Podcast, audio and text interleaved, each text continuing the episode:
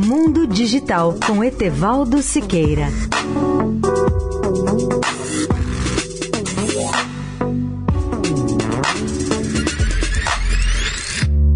Olá, amigos da Eldorado.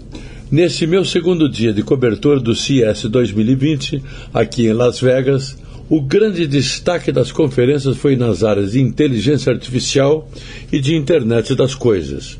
É impressionante o número de casos de novas aplicações dessas tecnologias em produtos de áudio, TV, segurança, casa digital e em outras áreas. Segundo destacou em sua palestra o presidente e diretor de tecnologia da LG Electronics IP Park, esses conceitos já vêm sendo desenvolvidos há pelo menos dois anos por sua empresa, assim como em outras maiores corporações eletrônicas de produtos de consumo no mundo.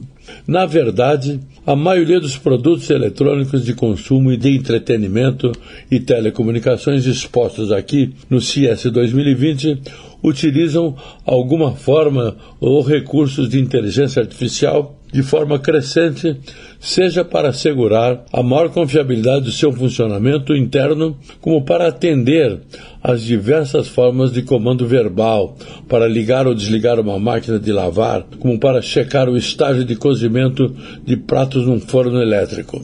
Ao destacar o avanço obtido pela LG, o seu presidente IP Parks mostrou que a inteligência artificial está presente em centenas ou até milhares de produtos de consumo e de entretenimento. E que os novos produtos não apenas executam funções com muito maior confiabilidade, como aprendem e evoluem com o próprio uso ou a experiência.